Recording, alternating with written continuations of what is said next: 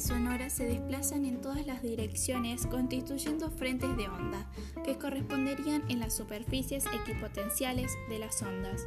Dependiendo cómo sean estos, podremos clasificar, clasificar a las ondas sonoras como eh, ondas planas, ondas esféricas, ondas cilíndricas y ondas progresivas.